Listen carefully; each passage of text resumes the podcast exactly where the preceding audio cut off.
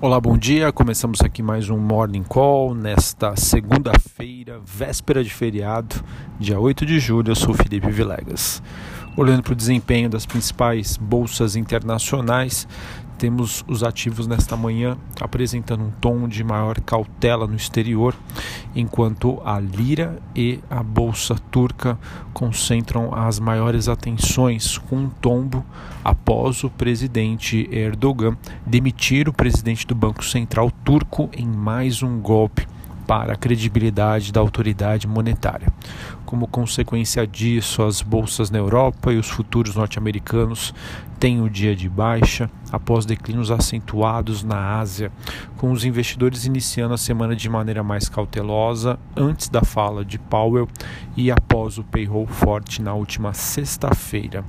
Em específico, as ações na Ásia acabaram recuando puxadas pelo setor de tecnologia após o Japão ter imposto restrições a componentes sul-coreanos usados em semicondutores. O dólar tem perdas leves ante os seus principais pares em relação aos commodities, o minério de ferro se recupera após dois pregões de baixa e o petróleo oscila entre altas e baixas. Aqui no Brasil, Previdência tem andamento com uma sessão extraordinária deliberativa hoje na Câmara, segundo a agenda do presidente da Casa, Rodrigo Maia. No sábado, Rodrigo Maia manteve a intenção de começar a votação a partir de terça-feira amanhã.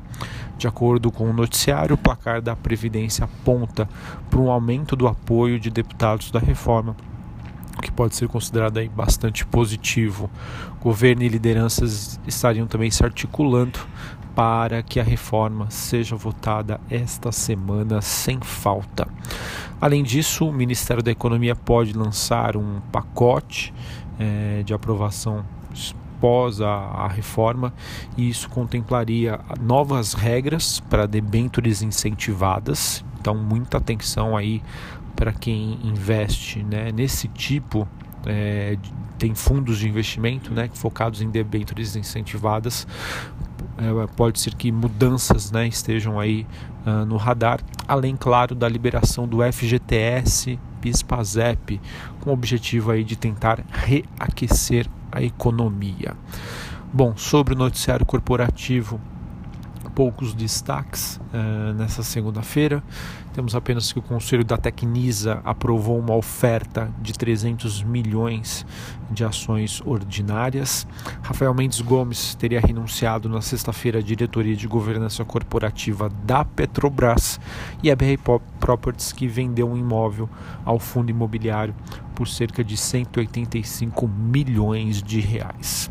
Bom, então esse é o noticiário do dia, poucos destaques o investidor deve é, se apegar à questão da reforma da Previdência e nós também temos aí um cenário externo um pouco mais negativo.